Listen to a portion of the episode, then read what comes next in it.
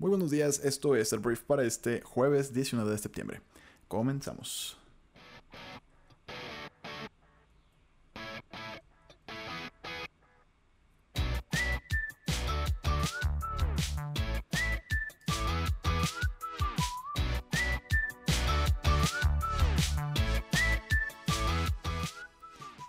Buenos días, Briefers. Muy buenos días. Bienvenidos a esto que es el Brief, el programa en el cual puedes informarte con las noticias más relevantes del mundo en cuestión de unos cuantos minutos. Yo soy Arturo Salazar, tu anfitrión y uno de los fundadores de Briefy.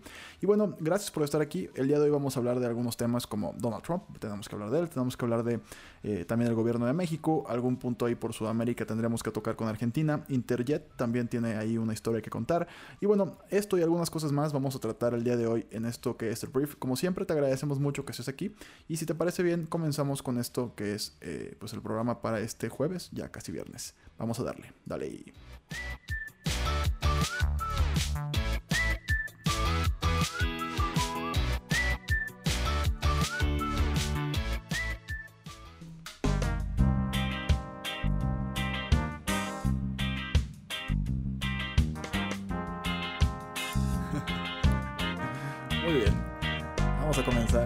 Comencemos con este programa para este jueves. Y bueno, vamos a empezar hablando de México. Comencemos hablando de eh, los 43 de Yotzinapa, que es increíble y doloroso como cinco años después, cinco años después todavía esto sea algo que no se cierra y no se puede cerrar.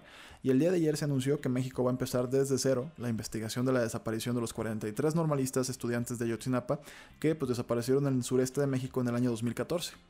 Eh, se, se vuelve a empezar todo esto eh, autoridades mexicanas volverán a investigar la desaparición de estos jóvenes, incluyendo exfuncionarios de alto rango, luego de reconocer que las pesquisas realizadas por años estuvieron plagadas de irregularidades. Se dijo este miércoles el señor, em, pues el fiscal a cargo de esto. Los padres de las víctimas, su representante legal y el presidente Andrés Manuel López Obrador acordaron en una reunión privada nuevos mecanismos para evitar que más implicados en el caso pues salgan de prisión, como ha ocurrido en los últimos días. Omar Gómez, que es el fiscal especial para el caso Ayotzinapa, dijo que nosotros vamos a empezar de nuevo, desde una base sólida, en donde quitemos todas, las, todas estas irregularidades y delitos que se cometieron, agregó el funcionario encargado de investigar la desaparición. Entonces, bueno, a principios de septiembre, familiares y abogados de los estudiantes desaparecidos alertaron que después de la liberación de uno de los principales señalados en el caso, se podría abrir la puerta a que más involucrados salieran de prisión entonces días después de que 24 policías fueron excarcelados.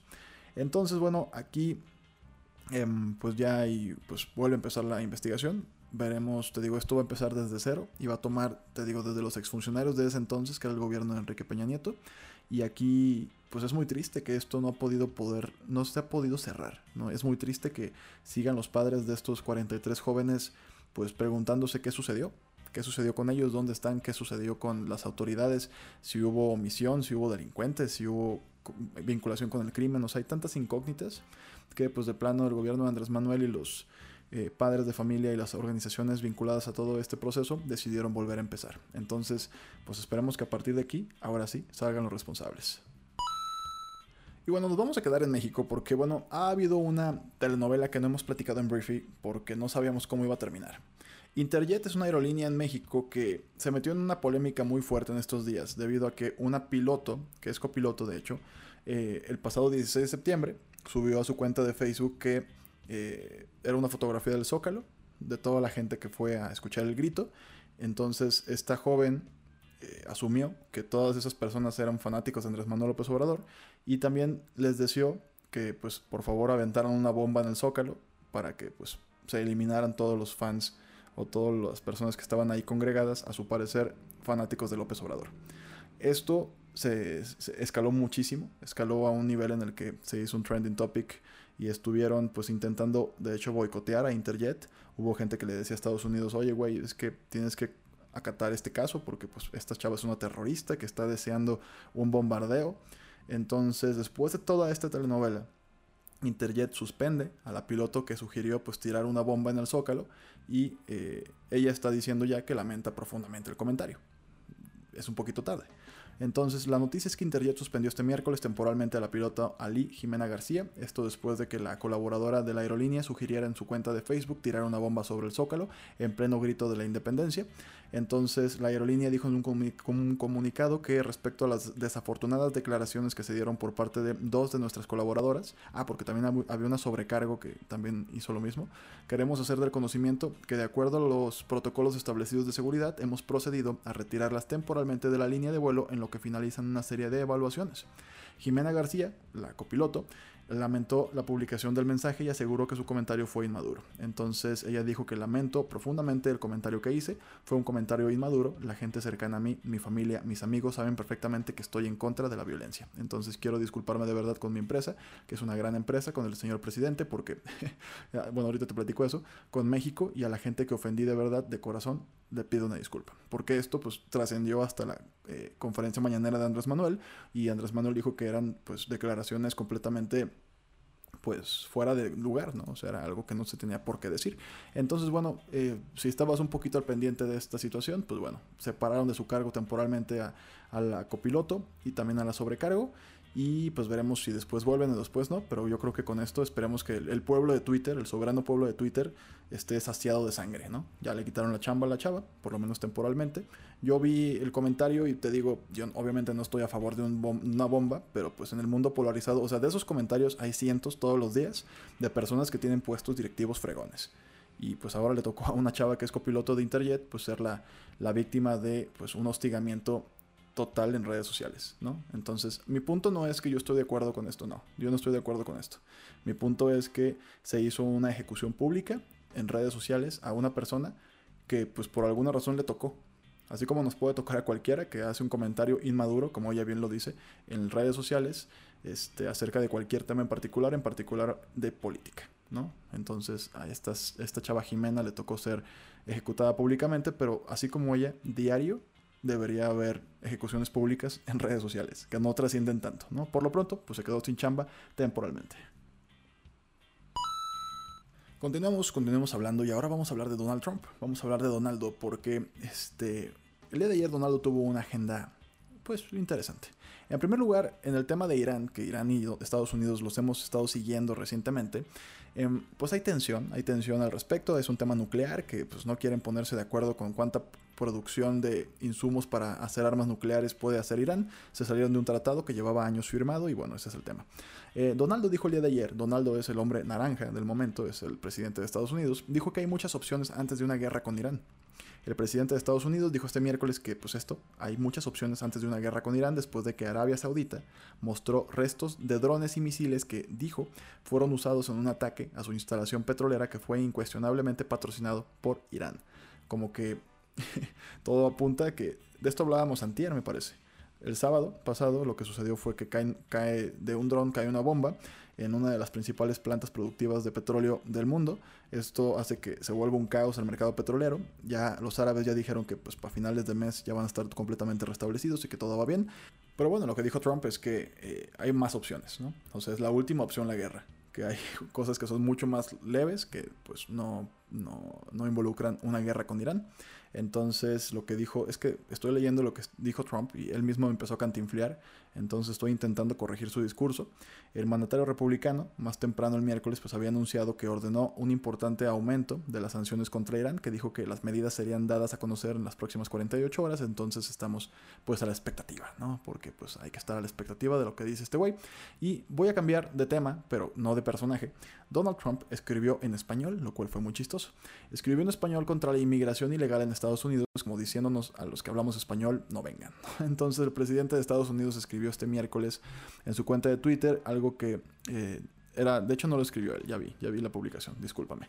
Lo que decía, o sea, no lo escribió él, era una imagen que tiene un texto en español. Dice, él sale así como en primer plano, atrás hay un muro, y dice, no más falso asilo, no más detener y soltar, no más entrada ilegal en Estados Unidos. Entonces, pues Donald Trump, que está en campaña, pues ha promovido diversas acciones en contra de la migración ilegal a su país. Cuando esto se pone, pues bastante feo, es cuando este tipo de mensajes son utilizados como bandera por personas que de verdad creen que los latinos o los inmigrantes ilegales estamos invadiendo. No, digo, estamos no porque yo no estoy entrando ilegalmente a Estados Unidos, pero el tema es que hay gente, y hemos visto las consecuencias de estos actos, derivan en masacres, derivan en tiroteos, de personas que dicen específicamente es que nos están invadiendo los migrantes, hay que ir a terminar con ellos. Esto ha pasado en Texas dos veces en los últimos dos meses. Y este tipo de, propaganda, eh, que según Donald Trump es completamente inocente, pues no lo es, güey.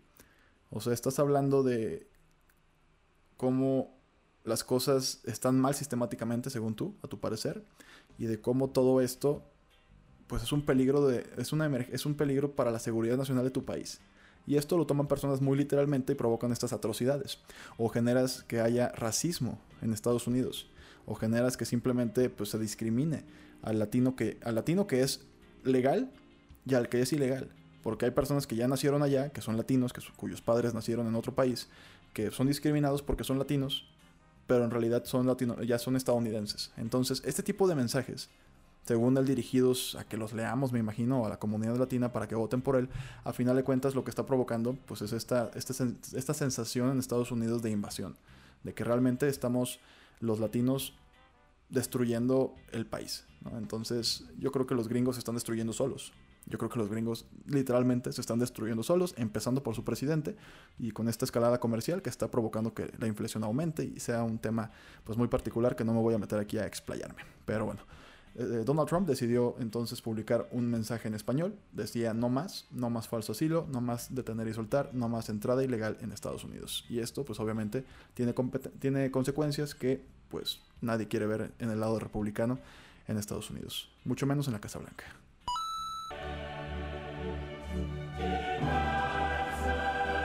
Bueno, sí, sí, sí. A Champions.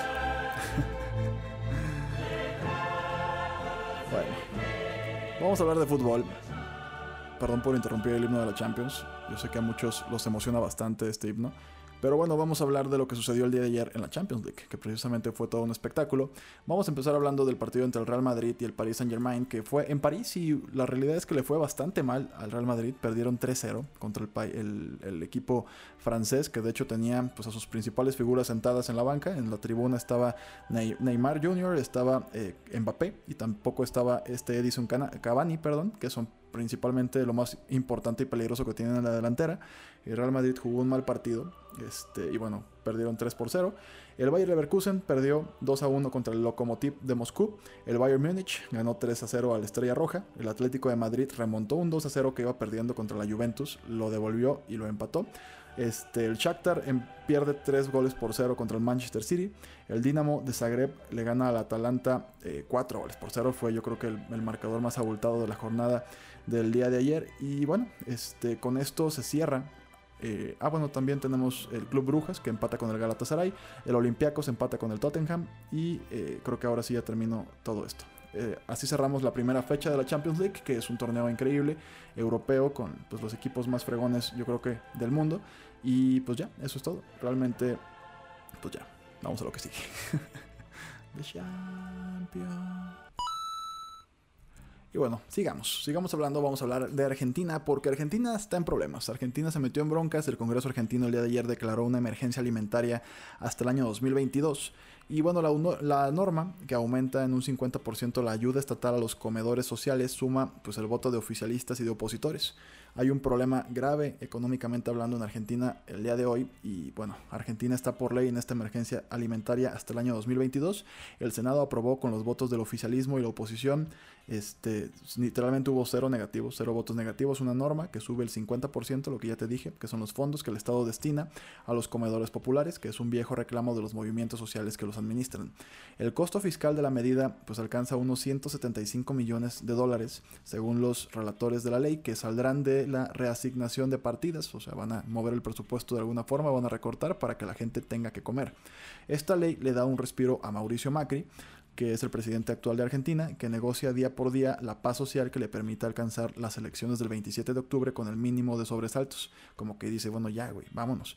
Entonces, eh, bueno, pero la administración de la ayuda y la estrategia presupuestaria para financiarla dependerá del próximo gobierno, que quedará seguramente en manos del de, eh, peronista Alberto Fernández. Entonces, eso es todo. Realmente hay mucha presión en Argentina, hay mucha, hay mucha este, pues las cosas podrían descontrolarse un poquito socialmente hablando por allá, porque sí han tenido, eh, pues a Mauricio Macri no le ha ido bastante bien. no le ha ido muy bien, aunque pues tal vez si tú eres argentino tengas tu propia opinión, pero este tipo de medidas, a ver, el dólar se ha disparado, la inflación también, han tenido broncas fuertes. Entonces, por lo pronto la noticia es esa. El Congreso argentino declara una emergencia alimentaria hasta el año 2022 y aumentan el 50% pues el recurso para los comedores sociales para que la gente pues coma. Estamos en esas con Argentina, la gente con que coma. Y bueno, hablemos de huracanes. Hablemos de huracanes porque pues, a México se le está acercando un huracán que podría meternos, pues no en tantos problemas, pero voy a hablar de todas formas de ella. Digo, si, vives en Puerto Vallarta o en las costas del Pacífico mexicano, tal vez ya te diste cuenta que ya llegó eh, la tormenta Lorena, que está amenazando pues, los centros turísticos del Pacífico mexicano. Eh, eh, este miércoles pues todavía seguía ganando fuerza y esta tormenta podría convertirse en huracán en las próximas horas. Hasta ahorita no, o sea, hasta ahorita que estoy grabando no, pero esto podría pues causar torrenciales lluvias en la costa del Pacífico mexicano mientras avanzaba pues desde Puerto Vallarta y va hacia Los Cabos, y vas a Los Cabos este fin de semana, híjole, creo que no va a ser tan buena idea. Lorena se ubicaba a unos 160 kilómetros al sur del puerto de Manzanillo en el estado de Colima y bueno, iba al noreste a una velocidad de 20 kilómetros por hora, entonces pues hay mucha lluvia por allá, ya está cayendo fuerte eh, pues en Vallarta y sobre todo esa zona, este, entonces pues eso es, eso es realmente, no hay ningún peligro, nadie está eh, pasando realmente mal, pero pues este es el huracán que digo, perdón, la tormenta que en estos momentos está dándoles lata este, pues, en el Pacífico mexicano. Si, si nos vamos, y aquí ya aparezco eh, la persona del clima, pero si nos vamos al Atlántico, eh, las Bermudas ahorita están, pues, digamos que en observación por el huracán Humberto, que está cerca de eh, pues, la isla. Es una categoría, es un categoría 3, es un huracán categoría 3 y también hay una depresión tropical llamada Imelda que está ahí por Texas. Entonces pues estamos llenos es la temporada y esperemos que eh, pues si tú estás cerca de una de estas zonas con lluvias o con vientos pues pásala eh, de lo mejor y, y pues resguárdate lo antes posible Hablemos de entretenimiento y voy a hablar de una de mis series favoritas y tal vez tú también la consideres una de tus series favoritas que es Breaking Bad. El día de ayer el creador de Breaking Bad que se llama Vince Gilligan y una de sus estrellas que es Oren Paul hablaron con The Hollywood Reporter sobre su decisión pues, de hacer esta secuela en Netflix llamada El Camino que es una película que va a salir el próximo mes. Gilligan escribió y dirigió la película de dos horas en secreto durante los últimos 18 meses y El Camino que no la estoy traduciendo literalmente se llama El Camino va a debutar o va a estrenarse en, Netflix el 11 de octubre, unos 6 años después del final de la serie de Breaking Bad. Y bueno, el trailer que debutará durante los premios Emmys este domingo aparentemente proporcionará más detalles sobre la trama de la película y aparentemente a Gilligan se le ocurrió la idea de la película mientras todavía producía Breaking Bad, pero solo la discutió con otros y comenzó a hacer planes para producirla en el estreno del décimo aniversario de The Breaking Bad en el año 2018. No lo logró, va a ser en el año 2019, pero pues por supuesto que a los fanáticos de esta serie nos urge que salga pues esta ¿Qué es secuela? ¿Qué fue lo que dije? Este sí, secuela. Vamos a ver qué sucedió después de lo que sucedió. Por si no lo has visto, no te voy a spoilear. Por lo pronto ya, este, pues ya el próximo mes, el 11 de octubre, sale El Camino. Y bueno, voy a hablar de gaming, que es pues la sensación actualmente en varias plataformas, el Fortnite es un, es un fenómeno de plataforma. Tal vez conozcas a alguien que juegue Fortnite, tal vez tengas, la edad suficiente para que tus hijos jueguen Fortnite o tus sobrinos, o tal vez tú eres jugador de Fortnite. Yo lo intenté, la realidad es que yo soy más de League of Legends. Este, el Fortnite, mi hermano es el que lo juega, Faye, que también es fundador de esta cosa llamada Briefy. Y bueno, Fortnite lo ha sabido hacer muy bien. Ha sabido hacer muy bien la colaboración, las inserciones. Hemos tenido en Fortnite eh, conciertos conciertos enteros de artistas que insertan al artista allá adentro y tiene un concierto y pues tú juegas y hay un concierto en el juego. Si no sabes de qué se trata Fortnite, es un juego pues de balazos, ¿no? Para, como lo dicen mis, mi papá y como lo dicen tal vez mis tíos y todo el mundo, es un juego de balazos en el cual tú estás con un jugador y tienes un equipo o puedes estar solo y el chiste es exterminar a todos en un mundo, ¿no? Que tiene diferentes obstáculos y diferentes armas escondidas por el lugar. El tema aquí es que Fortnite, te digo, ha empezado a hacer este tipo de colaboraciones. Entonces, los superhéroes, de hecho, voy a hablar de superhéroes, comenzaron a llegar a Fortnite desde el estreno de Avengers Infinity War en 2018. Y bueno, primero veías al villano Thanos, pero también luego llegaron los Avengers. Y ahora viene eh, a Batman. Viene Batman, el Caballero de la Noche. Así lo ha revelado una serie de filtraciones que incluyen armas y objetos especialmente relacionados a Batman que llegarán al juego este mismo mes, incluyendo por supuesto un Batarang explosivo y el arma gancho, este, que es el Grapnel Gun, que usó el personaje en la trilogía de, la película, de las películas de Christopher Nolan. Entonces, este, pues los jugadores de Fortnite están emocionados. A ti, pues tal vez no sé si eres una persona que es el target de esto, pero, pero es, es interesante como el modelo de negocio. Puedes, puedes verlo desde ahí como Fortnite hace colaboraciones con marcas o con películas o con artistas y pues te, te, te, te pone inmerso en una de las comunidades de un mercado gigantesco que hay ahí, que eso es la generación Z, también los, los late millennials, ya los últimos que estamos jugando eso todavía. Este, ahí está ese mercado en el cual hay mucha gente escuchando tu concierto mientras tú simplemente estás echando balazo, ¿no? O de repente tienes las armas de Batman y vas a poder utilizarlas y estás promocionando algo más. Entonces a mí se me hace un modelo de negocio muy inteligente. Y eso es, Batman pues va a estar en Fortnite, ya, ya, ya llegó. Y bueno, vámonos a Bolivia y voy a dar una mala noticia porque hay un incendio en la reserva más biodiversa del mundo. Estoy hablando del Parque Nacional Madidi, que alberga el 3% de plantas, casi el 4% de los vertebrados y el 9% de las aves del mundo. 9% de las aves del mundo. Al menos 100 hectáreas fueron afectadas ya por el fuego, según la pues según los, las personas que están por allá, el gobernador de la región boliviana de La Paz, Félix Pazzi, anunció pues el día de ayer que pedirá ayuda al gobierno nacional, yo no sé por qué se tardó tanto, 100 hectáreas es como para haber pedido ayuda antes tal vez, para que apagar un incendio en el Parque Nacional Madidi, considerado como el área protegida más biodiversa del mundo, ¿no? Entonces, según el gobernador, no se tiene un dato exacto del área que se ha incendiado, pero se estima que están afectadas entre 7 a 10 hectáreas de parque, entonces ya no entendí porque te acabo de decir que eran 100, eh, al menos 100 hectáreas fueron afectadas ya por el fuego según la, ah, según la oposición. Entonces tenemos una diferencia de 90 hectáreas entre lo que dice la oposición del gobierno y lo que dice el propio gobierno. Entonces no me gustan estos números, esperamos que eh, pues, el presidente Evo Morales ya se ponga muy pilas porque caray, la afectación de los incendios pueden ser bastante devastadores. Bastante, bastante devastadores. Entonces, y esto ya no, ah, tristemente en Bolivia pasa y ha pasado horriblemente mucho. Hay un senador que le envió una carta al presidente de Bolivia, que se llama Evo Morales, para recordarle la afectación de los incendios de la Chiquitanía, que es en la región oriental de Santa Cruz, donde según datos oficiales se incendiaron 1.8 millones de hectáreas. Entonces lo que dice este, este senador es que pues, no desea que le suceda lo mismo al parque Madidi, que pues, es la zona más biodiversa del mundo. ¿Qué caray?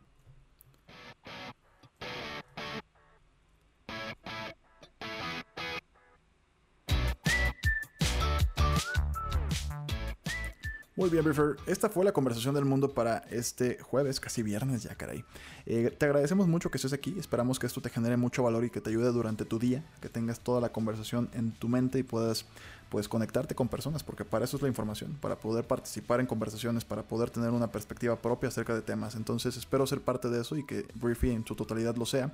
Eh, comparte este programa, descarga nuestra aplicación y gracias si ya eres miembro de nuestra plataforma de Briefy Pro. Entonces, ah, para los que de repente me preguntan, es la misma plataforma. Briefy y Briefy Pro son la misma plataforma, solamente cuando tú te suscribes te abrimos cierto contenido que está muy fregón. Entonces, eh, de hecho hay un periodo de prueba de 30 días por si quieres pasar a utilizarlo. Entonces, te mando un abrazo, muchas gracias por estar aquí y nos escuchamos el día de mañana en la siguiente edición de El Brief. Un abrazo, adiós.